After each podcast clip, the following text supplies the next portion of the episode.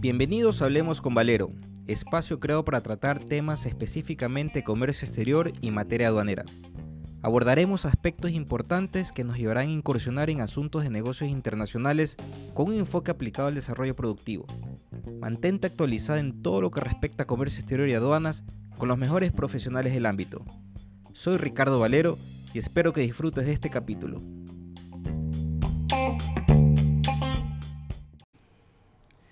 Hola a todos, una vez más en Hablemos con Valero, con compañía de Eddie Astudillo, mi gran amigo y compañero profesional de la materia aduanera, para conversar con la audiencia que nos sigue por estos canales y tratar temas que conciernen a la operatividad, a los procesos aduaneros como hemos visto en otras ocasiones. ¿Cómo te va, Eddie? ¿Qué tal, Ricardo? Saludos cordiales a todos aquellos que nos ven ahora y que nos escuchan.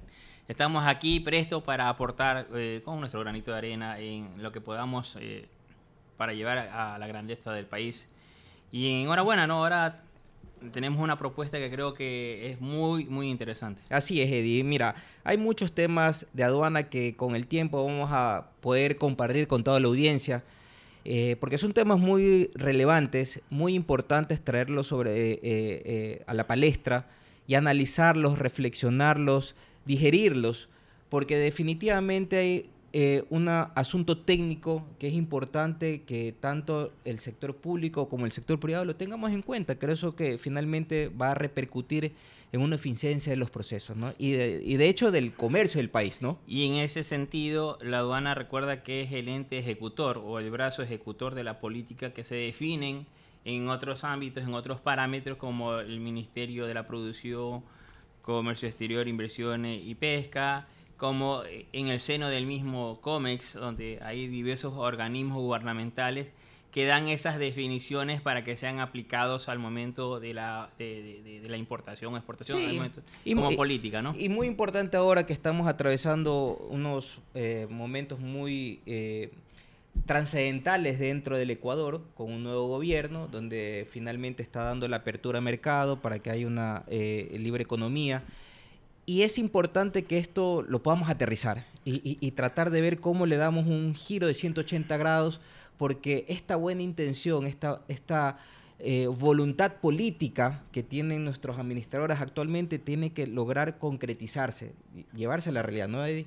Así es, y ya entrando en materia, si tú me permites, Por Ricardo. supuesto. El, el decreto 68 nos da, dos, eh, bueno, todo su articulado nos da para materia. ¿Qué pero- era el decreto 68 por la audiencia, Eddie? Es la declaratoria de la política pública de prioritaria la facilitación del comercio y la producción, la simplificación de Así trámites es. y la agenda de competitividad. En otras palabras, buscamos una efi- e- eficientez dentro de la, de la- de la- de la- del comercio exterior del país, ¿no? Dicho esto, el artículo 5, que 5 y 6, según yo creo que es el paraguas, realmente todo es el paraguas, pero el 5 y 6 creo que vamos a enfocar el día de hoy, o vamos a enfocar el día de hoy.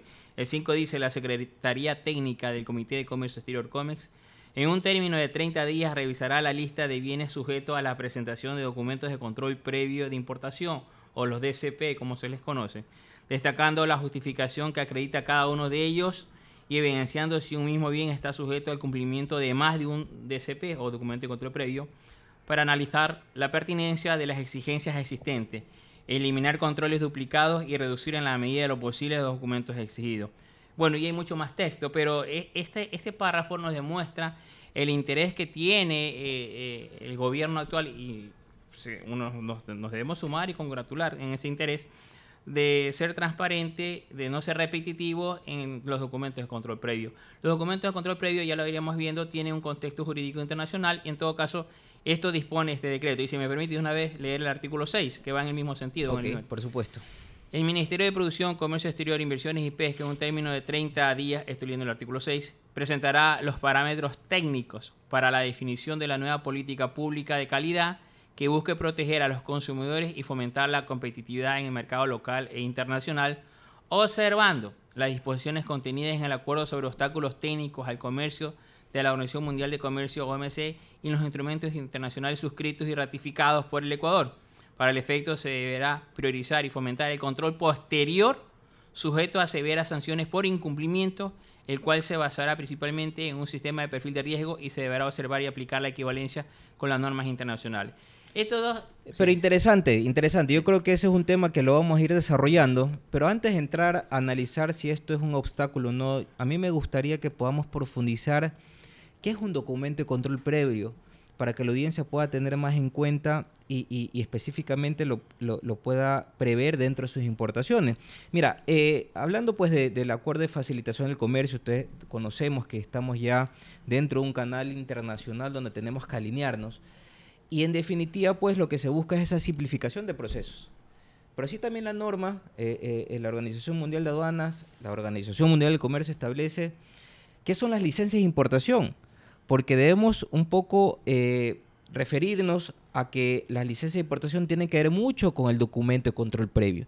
Entonces, más bien, e, ese es un análisis que yo creo que es importante que aterricemos, porque eh, las licencias de importación, como muchos de, los que nos escuchan están en la materia, conocen mucho la, la teoría, las licencias de importación pueden ser automáticas y no automáticas. Y eso está establecido plenamente en la normativa internacional.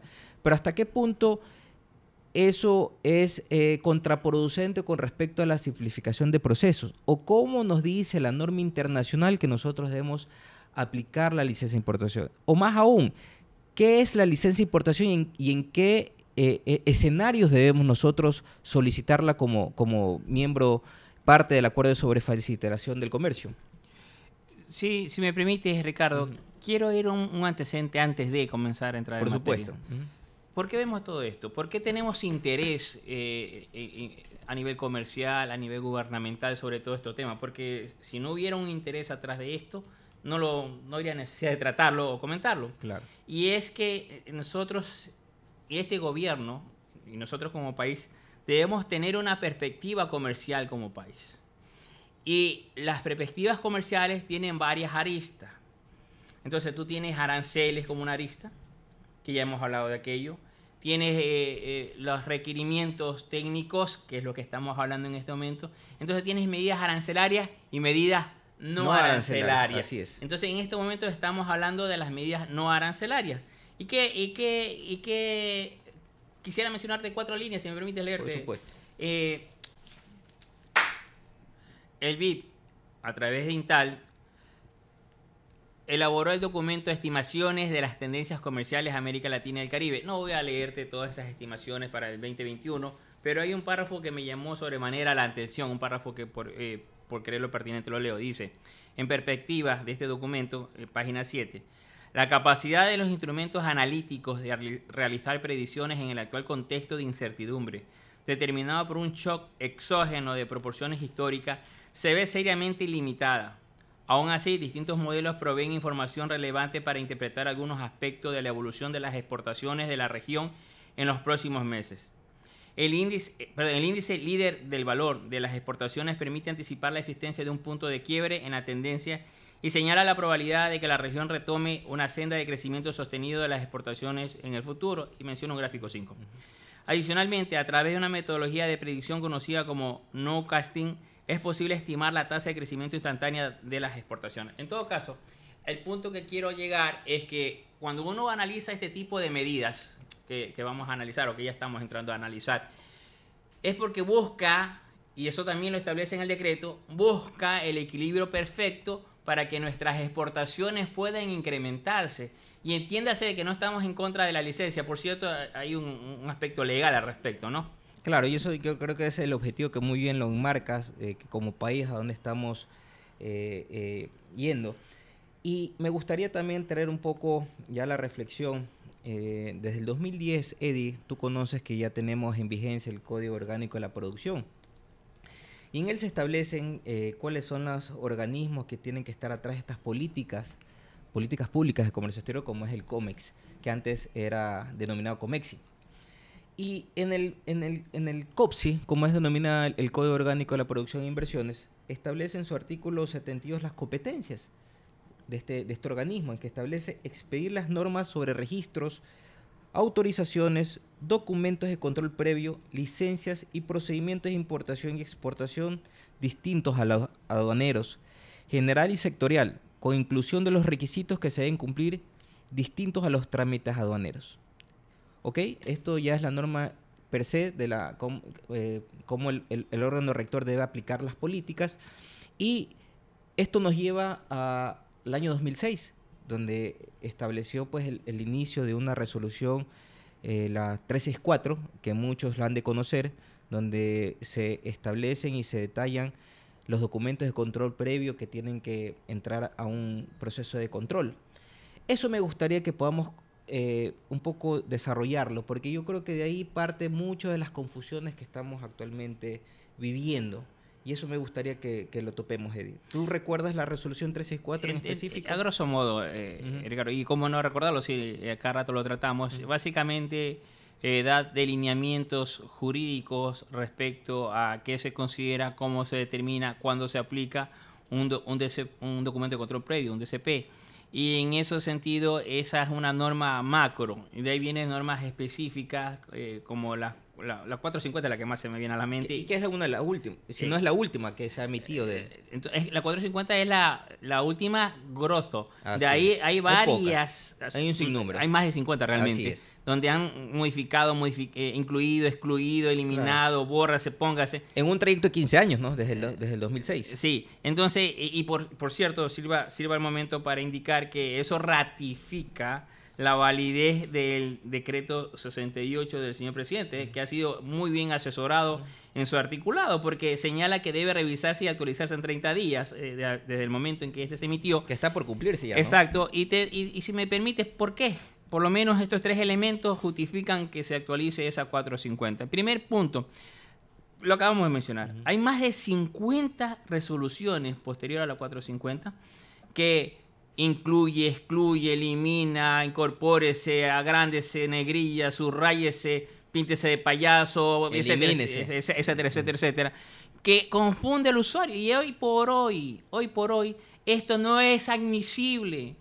Porque debe, cuando hablamos de transparencia, estamos hablando de que debe haber, un, en la medida de lo posible, y yo creo que sí, sí es posible, unificar toda esta gran trama de documentos que tienen que ver con algo tan importante como son las licencias de importación, documentos de control previo, como quieras llamarle, o los requisitos de importación, como tú quieras llamarle, para que el usuario, tú, yo, todos, tengamos con claridad, oye, vamos a la resolución XX y pare de contar. No tenemos por qué ir a otra resolución, no tenemos por qué marearnos, no tenemos por qué confundirnos. Primer punto. Segundo punto, ¿por qué es necesario actualizarse? Porque las subpartidas, lo acabas de mencionar, 2006, 2008, son sus partidas de la segunda, tercera enmienda y la cuarta, etcétera. Si sabes que ya para el próximo año, Dios mediante, ya estamos por la séptima enmienda del sistema armonizado. Y ese es otro capítulo que vamos a, realizar a, futuro, ¿no? Sí, y entonces cuando tú hablas de esto, oye, cuando tú ves ese listado, ves una subpartida que a lo mejor ya no existe, es una subpartida que se eh, desdobló, para los que no me entienden, que parió, cosa que ya no es la misma, sino que son dos, tres. Y a veces las restricciones, los, requerimientos son al producto y otras veces son a la, a la subpartida. Y ese es otro champú. Claro, y hay que complementándolo para que nos pueda entender la audiencia. Estas codificaciones arancelarias lo que hace es apegarse a las innovaciones tecnológicas que van surgiendo y que definitivamente todos esos productos nuevos deben ser incorporados a esta codificación arancelaria o deben ser fusionados o deben ser eliminados porque eh, eh, con el pasar del tiempo necesariamente hay que ajustar estos, estos cambios. Así es. Entonces, evidentemente, eh, en estos casos, incluso, por ejemplo, como hay estos desdoblamientos, apertura, eliminación de sus partidas, puede haber, que no había, puede haber un requisito a, a un producto por la subpartida que arrastra que era por otro producto. De tal manera que tú tienes que hoy en día ir al, ir al organismo que emite el DSP para, para que te dé un oficio que te diga no requiere DSP. Oye, más burocrático no podemos ser. Así es. Más burocrático no podemos ser. Y tercer argumento que también fue mencionado en el decreto, y en esto sí estoy robando mis ideas del decreto prácticamente, es que se necesita quitar licencia. El decreto señala que hay que quitar licencias que no son aplicables al momento de la importación y que dichas licencias son aplicables a posterior, es decir, en percha. Hay una diferencia, es decir, eh, lo que se reconoce es, mira, si primero, si hay necesidad de que exista esa exigencia de DSP, documento de control previo, que se establezca si esa necesidad es aplicable al momento de la importación o si es aplicable en percha. ¿Cuál es la diferencia? Que al momento de la importación la controla en la, aduana y en percha la controla el mismo organismo que lo exige o que lo emite. Entonces, ¿Cuál es el objetivo del documento de control previo? Es un poco, eso es lo que quisiera, en, una forma más sencilla para la audiencia, poderles explicar cuál es la finalidad de un documento de control previo. Muy bien, eh, hay varios aspectos, ¿no? Hay varios aspectos. Por ejemplo, te voy a dar un aspecto que yo no todavía no lo asimilo que deba ser un documento de control previo, pero lo es en Ecuador. Es el registro de importador. O sea, ¿qué es el registro de importador al final del día? Entonces, si el registro de importador es una medida de seguridad, que se diga que es una medida de seguridad. Si el registro de importador es una medida fitosanitaria, que se diga que es una medida fitosanitaria. ¿Qué es el registro de importador? ¿Es un OTC? Ahí entramos a otro término. OTC es obstáculo técnico del comercio. Bueno, claro, eh, eh, es un tema importante aclarar a la audiencia. El, registro importador pues se da en, en ciertos tipo de mercancías donde los cuales se tiene que pedir un tipo de, registro al, ente correspondiente, el ente en control, para que pueda realizar su importación. Pero volvamos un poco más atrás, hablando de esto del documento de control previo. Eh, eh, como bien había indicado, pues existen, son, documentos que deben tramitarse, eh, registros, certificaciones, etcétera. Y tenemos muchos casos, ¿no? Tenemos muchos entes de control que trabajan de la, de la, de la mano con la administración aduanera llámese Ministerio de Salud Pública, Ministerio de Agricultura a través de, su organismo Agrocalidad, eh, eh, el, Consejo eh, de, Sustancias Estupefacientes, en fin, muchos otros organismos de control que versan y tienen control sobre la mercancía que se importa.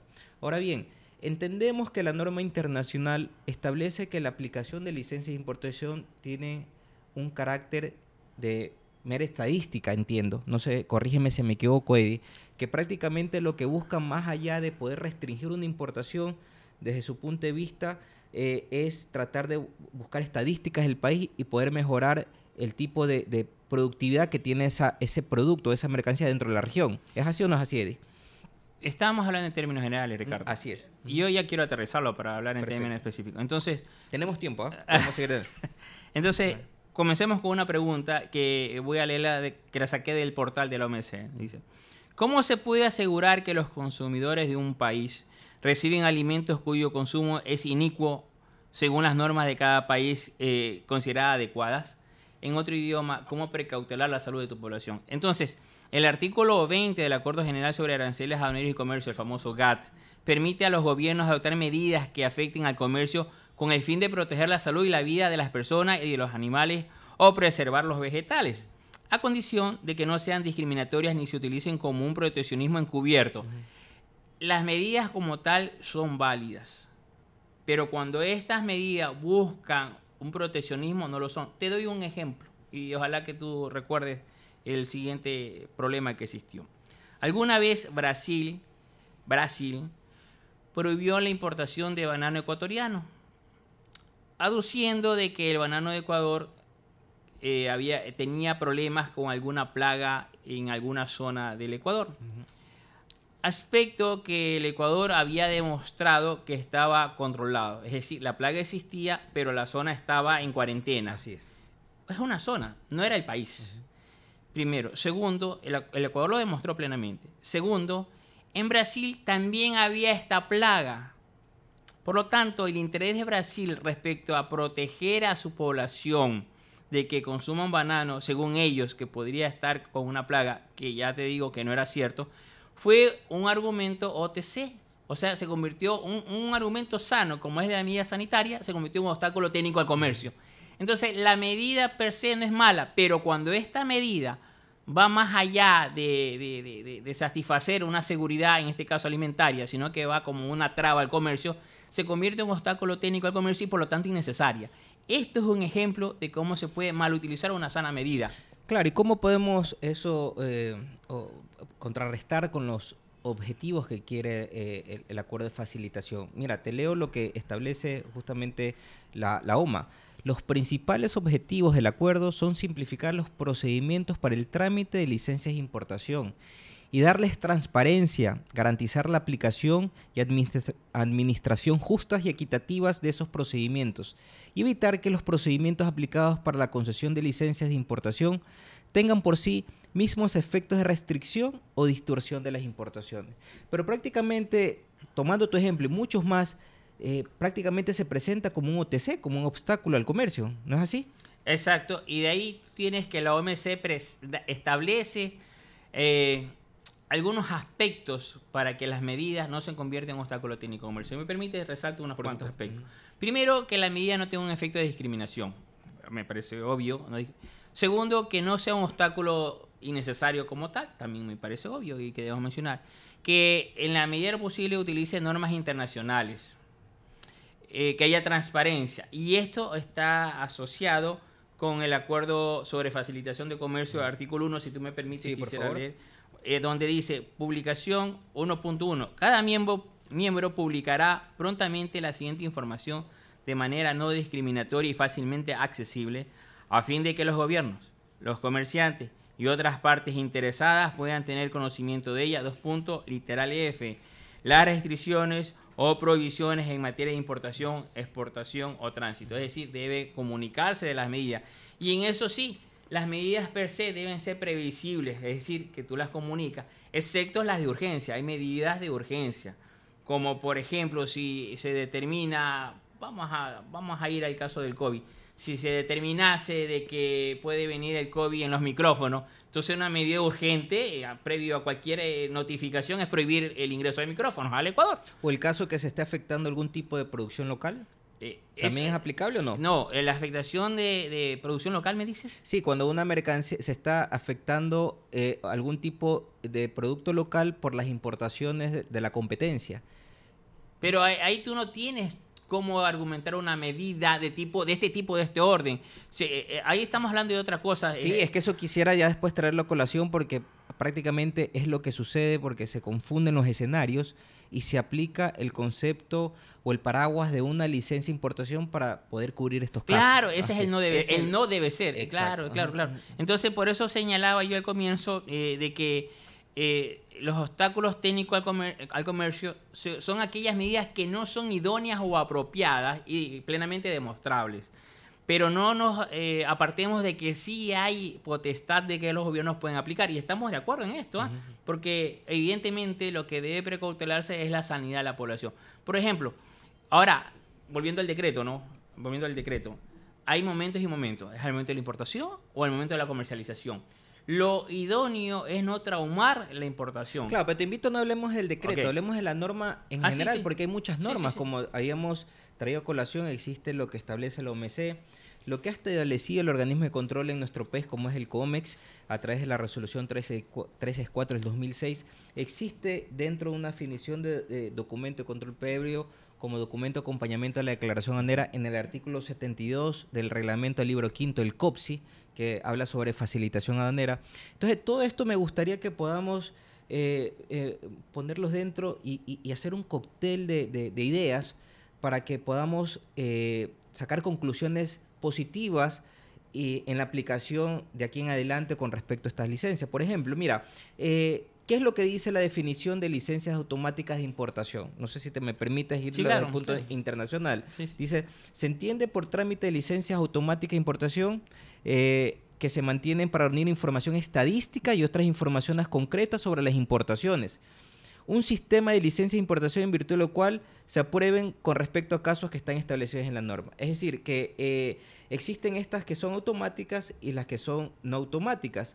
Eh, ¿Cuál es la definición de licencias no automáticas? Se entienden por procedimiento de trámites de licencias no automáticas o un sistema de licencias de importación no comprendidos en, esta normativa, donde se eh, pide que exista un organismo de control y que ah, previa su autorización, en los cuales se utiliza para administrar restricciones al comercio, tales como las restricciones cuantitativas, que se justifican en el marco jurídico de la OMS. Entonces, aquí un poco es lo que quiero desglosar esta, esta conversación eh, y desmenuzarla entre lo que es una licencia de importación automática y no automática. ¿Qué es lo que está prevaleciendo aquí en el país, aquí en el Ecuador? Ya, eso es una forma de ver a las licencias y, tengámoslo muy en claro. Por ejemplo, el, el registro de importador que es el que te da, una vez que tienes ya la autorización, tú puedes, ya no, ya no la sacas nuevamente, ya, ya tienes el registro de importador. Esa es una licencia automática. Es decir, dura por un periodo tanto y ya puedes importar. Eso tiene fines estadísticos. Eh, la pregunta cuando yo hago es, ¿Qué busca ese registro importador? Es una pregunta válida porque quiere decir qué hago con esa estadística, cuál es la finalidad de esa estadística. Ah, es lo que yo decía en otra, en otra pregunta, es eh, proteger a la producción local, al, mercado nacional. Pero entonces sería un OTC, es lo que te... Por eso Ahí, vamos al otro tema. Exactamente, entonces... Si es puede ser válido, perfecto. Ojo, no estamos cuestionando la validez del registro importador. Yo lo que estoy cuestionando es qué es el registro importador. Porque al final del día tú vas a encontrar como registro importador varios aspectos y no un aspecto como tal. Entonces, por consiguiente, la pregunta que cae es, oye, el registro importador, que siendo o pudiendo ser válido o que es válido, o sea, lo estoy cuestionando, ¿no? Entonces, ¿en qué sentido es válido? Porque de si no, vamos a ser observados por la OMC en solución de diferencias si acaso no fuera válido. Entonces, cuando tenemos este, este, esta definición, este punto de vista de automática, no automática, lo que te está diciendo, oye, la automática es un mero control, registro importador, por ejemplo, y las no automáticas son las de tipo sanitario, ¿no? Es decir, cada trámite amerita una, una, eh, una revisión sobre la importación, cada trámite de, fitosanitario, por ejemplo, porque se, se, controla que el producto agrícola, pecuario, no venga contaminado, no pueda venir contaminado. Tú sabes muy bien que cada trámite se, se inspecciona. Entonces, e, e, ese es, e, esa forma de trabajar, de controlar, está perfectamente establecido y no va con, el final, con finalidad estadística, sino evidentemente con una finalidad de salubridad de la población. Entonces, ahí sí es la diferencia, ¿no? Y solo como chiste, ¿no? Alguna vez le preguntaron a alguien cuál es la diferencia entre automática y no automática y respondieron en la una se usa computadora y en la otra no.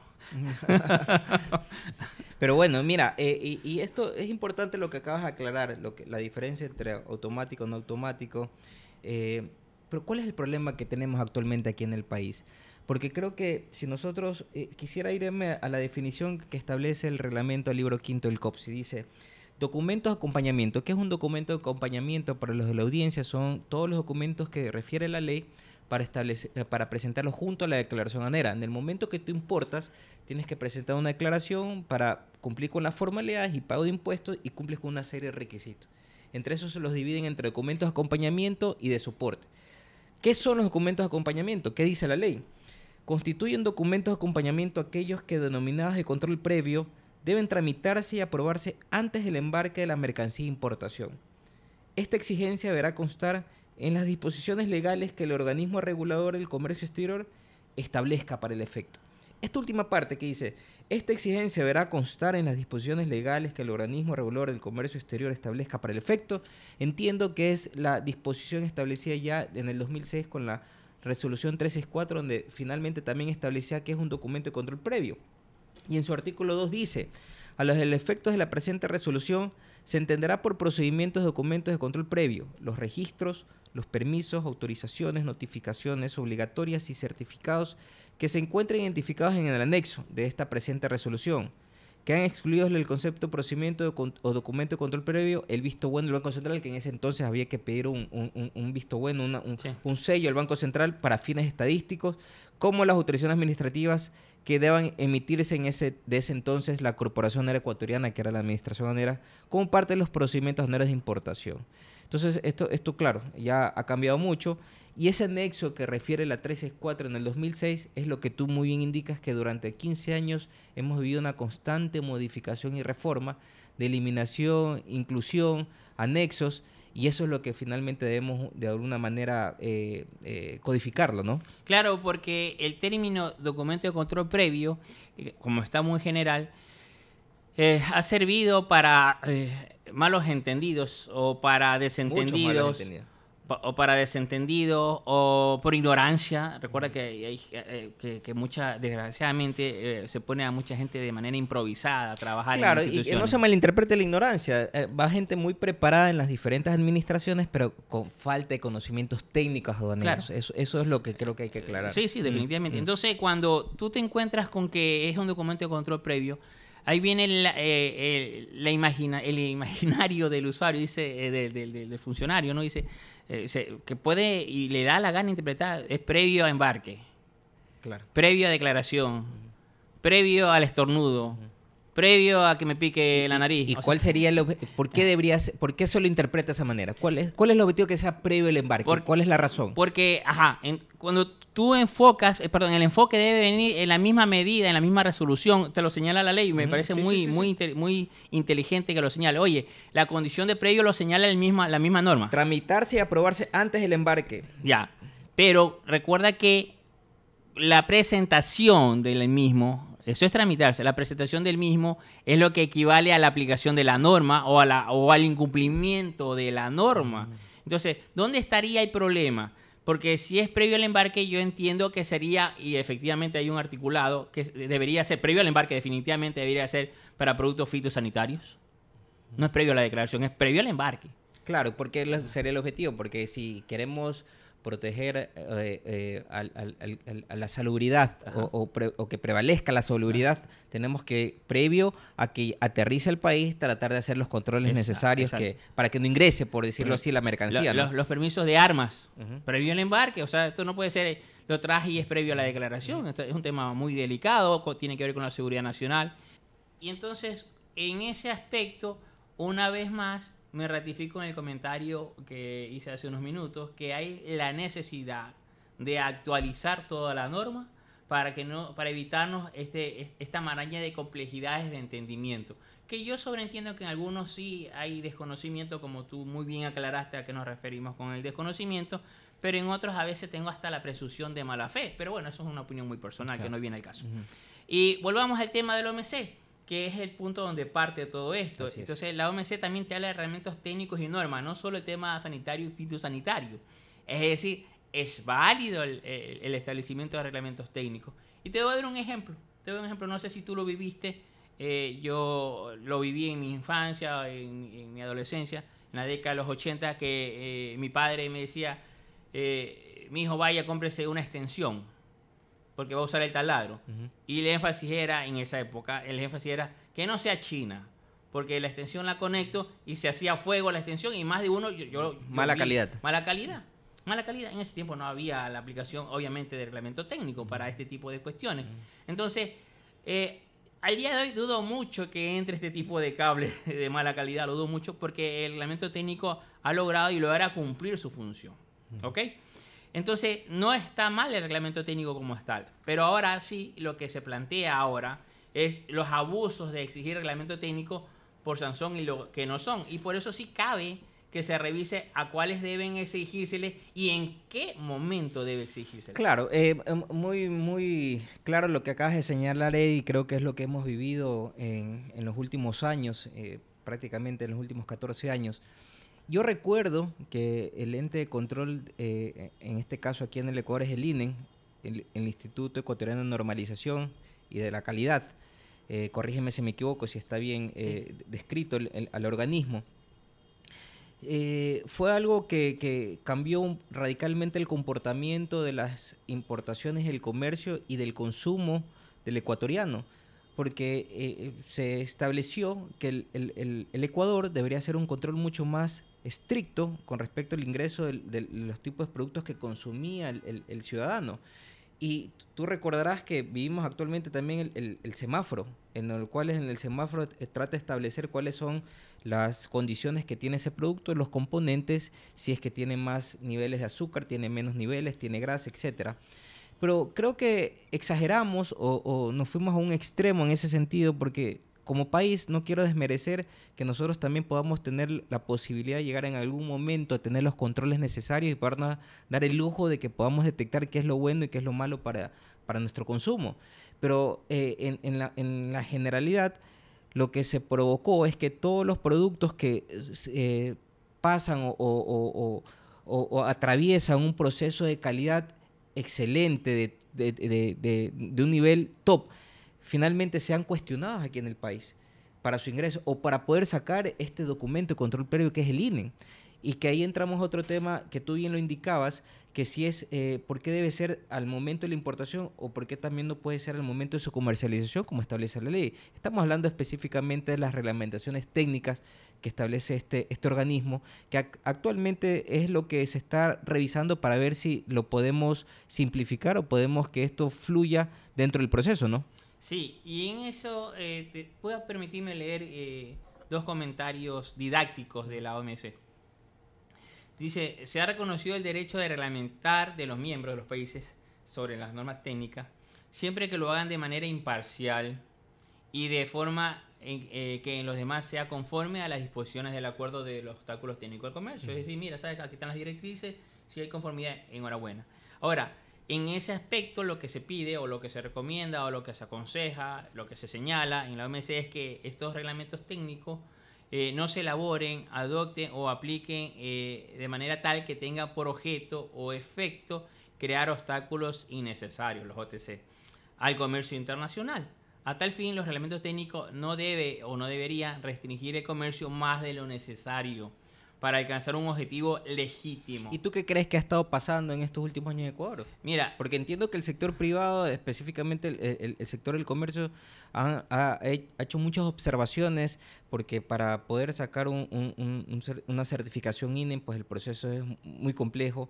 Eh, se establece que hay que eh, trabajar con organismos acreditados, laboratorios acreditados a nivel mundial de los países donde provean la mercancía cumplir con ciertos requisitos de informes de ensayo, reportes de laboratorio, y prácticamente no hay una estandarización de los documentos que haya que cumplir. Entonces, un día puede ser que te acepten el documento color azul, porque te dijeron que era color azul el documento que querías presentar, otro día te dijeron, no, ya no es el color azul, sino es el color naranja.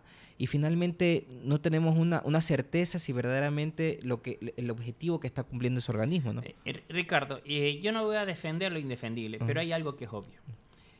La forma en que se generalizó el tema no estuvo bien. Se generalizaba como que la norma INE o el reglamento técnico no valía. Yo eh, pocas veces leí, casi nunca leí siendo que a lo mejor sí hay por ahí algún documento con detalle. Entonces, ¿a qué me refiero? ¿A qué te refieres con que está mal el reglamento técnico y en qué está mal el reglamento técnico? ¿A qué te refieres con que eh, no debe aplicarse y en qué no debe aplicarse? Es como decir, es como decir, eh, en tal organismo hay corrupción.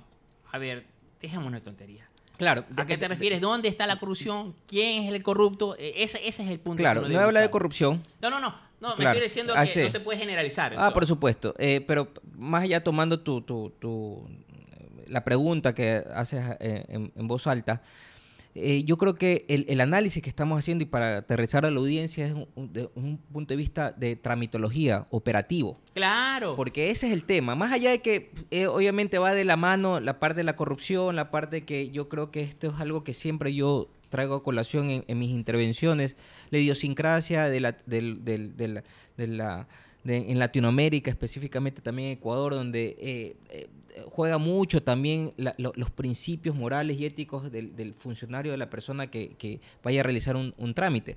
Pero en este caso particular, hablando de los reglamentos técnicos, más allá de que pueda ser bueno o no, es que ha sido un obstáculo al comercio porque finalmente genera costos adicionales y va en contra de la, normativa internacional, estableciendo una tasa de más de 200 dólares eh, por embarque. Y el tiempo, el tiempo en que ahora, con, debido a la globalización y a, las eh, eh, eh, eh, las rutas expeditas que se tiene de tráfico internacional de mercancías, pues toma mucho tiempo y son costos que genera y, que finalmente son trasladados al, consumidor. Pagamos eh, todo justo por pecadores. Y estamos de acuerdo, si no está automatizado está mal. Al día de hoy, si no está automatizado... Dice estarse automatizado, ¿no? Porque finalmente uno paga la tasa por online, ya uno no tiene contacto personal con los, eh, con los funcionarios, todo es por correo electrónico, pero eso no significa que está digitalizado, porque finalmente hay una persona atrás que está tomando decisiones a, discreción. Ok, ok. No, sí, estoy de acuerdo contigo y, en ese aspecto eh, reitero eh, lo, dicho por la OMS que me pareció muy fantástico. ¿no? no se elaboren, adopten o apliquen reglamentos técnicos que tengan por objetivo o efecto crear obstáculos innecesarios al comercio internacional. A tal fin, los reglamentos técnicos no restringirán el comercio más de lo necesario para alcanzar un objetivo legítimo. Y estamos creo que estamos de acuerdo que si el objetivo es legítimo, bienvenido. Y el procedimiento también debe ser igual de legítimo, ¿no? Por supuesto. Mira, yo quise, este es un tema que nos podemos ir eh, mucho tiempo conversando, Eddie, y, es muy eh, apasionante poderlo tocar y poderlo desmenuzar. Eh, pero creo que para, para darle una causa a este conversatorio y sacar una reflexión, con lo que está pasando actualmente. ¿Qué tiene que ver la, fecha de emisión, que ya lo topamos hace un rato? Porque ¿qué es lo que pasa eh, por el hecho de estas definiciones que aparentemente todos los documentos de control previo se los ponen en una misma canasta que tienen que ser aprobados antes del embarque? Ya hemos topado los casos en que definitivamente sí habría que hacerlo por temas de salubridad, por temas de control, pero hay otros que no necesariamente tienen que ser dentro del embarque, eh, antes del embarque, perdón. Y me refiero nuevamente a la resolución 364 del 2006 en que dice en su artículo 3, 6, eh, perdón, en las importaciones que utilizan un régimen especial aduanero, solo deberán presentarse el documento de control previo como condición para la nacionalización. Es decir, si tú ingresas a un depósito, eh, eh, a un régimen especial, pues se suspende en el pago de tributos, pero en el momento que vayas a nacionalizar tendrás que presentarlo. Dice, se exceptúan de esta disposición los controles previos que requieren desechos peligrosos, mercancías agropecuarias sujetas a requisitos fito y sanitarios y las, sujetas, las sustancias sujetas a fiscalización del CONCEP. Para estos tres casos, los procedimientos de control previo deberán tramitarse y aprobarse antes del embarque para cualquier régimen. Está clarísimo. Antes del embarque. No hay más. Entonces no hay más, no hay más casos que esos tres eh, eh, postulados. Entonces, eh, me pregunto, en, en, los otros casos que están denominados como documento de control previo, porque en las diferentes, en las innúmeras reformas que han existido, hasta las últimas donde ha hecho un compendio, la 450, se establecen todas las mercancías a través de su codificación arancelaria que necesitan de algún tipo de control, de algún tipo de licencia de importación automática, se les está considerando que tiene que ser previa del embarque, de acuerdo a la definición que está en el reglamento. Pero está mal, es decir, de acuerdo a, este análisis que estamos haciendo, solo serían en tres casos que serían antes del embarque. En los otros casos que se compruebe o se evidencie que la fecha está posterior al embarque, no amerita que haya una sanción como se la está estipulando en la mayoría de los casos como una contravención por falta de documento, porque no es que hay una, un faltante, porque sí se presenta, eh, nada más fue por, con la fecha posterior al embarque.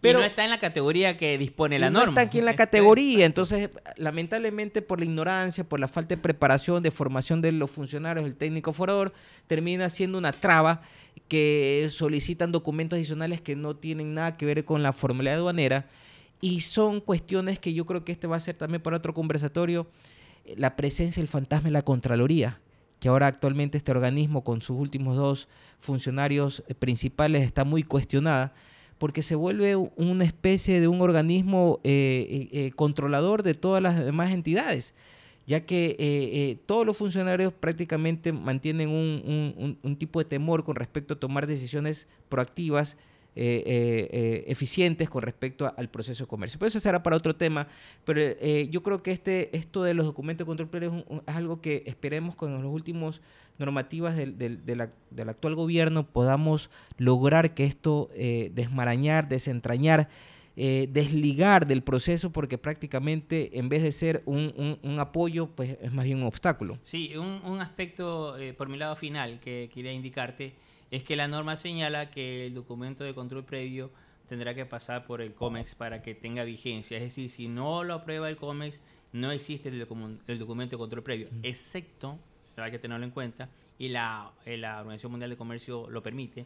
Las únicas medidas o restricciones que no puede, que podrían implementarse sin pasar por el COMEX para el caso ecuatoriano, son medidas de salud o eh, salud eh, sanitario y fitosanitario o de seguridad nacional. Entonces, si hubieran medidas en ese sentido, porque como son medidas de urgencia que se llama, eh, los organismos respectivos pueden implementarlo sin pasar por el COMEX, pero desde luego... ¿A través cómo? ¿De un decreto ejecutivo? Eh, eh, no, de eh, decreto ministerial. entonces, acuerdo ministerial. acuerdo ministerial. Entonces, a través del ministro puede disponer, el Ministerio de Salud en este momento, por emergencia de la enfermedad de XYZ, se prohíbe la importación de ganado de tal país, por ejemplo, y con copia al COMEX y, se implementa. Entonces, y eso es perfectamente válido pero en ese sentido por salubridad. Eh, son las excepciones a la regla, pero la regla nacional es que una medida para hacer un DSP válido, el COMEX tiene que aprobarlo. ¿Y cuál sería el mensaje entonces para los funcionarios que nos vayan, que nos estén viendo y que sean parte del COMEX? ¿Cómo deberíamos aquí en adelante aplicar estos documentos de control previo? Sí, no digo que los que estén ahora, pero eso es una medida que se, que, se está debiendo, ¿no? En su momento. Hay que trabajarla. Sí, sí, ya, y yo estoy seguro que ya está trabajada. Yo, yo, eh, eh, lo que hay que es volverla a poner a, a sartén para que se fría. Pero ¿sabe qué? hay un tema un poco caccioso al, al final del día, que se necesita actualizar la medida urgentemente, eso Así es un es. hecho, y en enero del otro año se tendrá que actualizar nuevamente porque Por la se- séptima enmienda. Así es, así es. Bueno, Eddie, te agradezco mucho por este, este conversatorio. Yo creo que dejamos muchos cuestionamientos, muchas preguntas a la audiencia, así que estaremos recibiéndolas y receptándolas a través de nuestros canales y las redes sociales. Y bueno, esperemos en otra oportunidad poder seguir conversando en estos temas muy interesantes con respecto a la materia aduanera. Así que muchas gracias y nos vemos en una próxima. Dios la bendiga.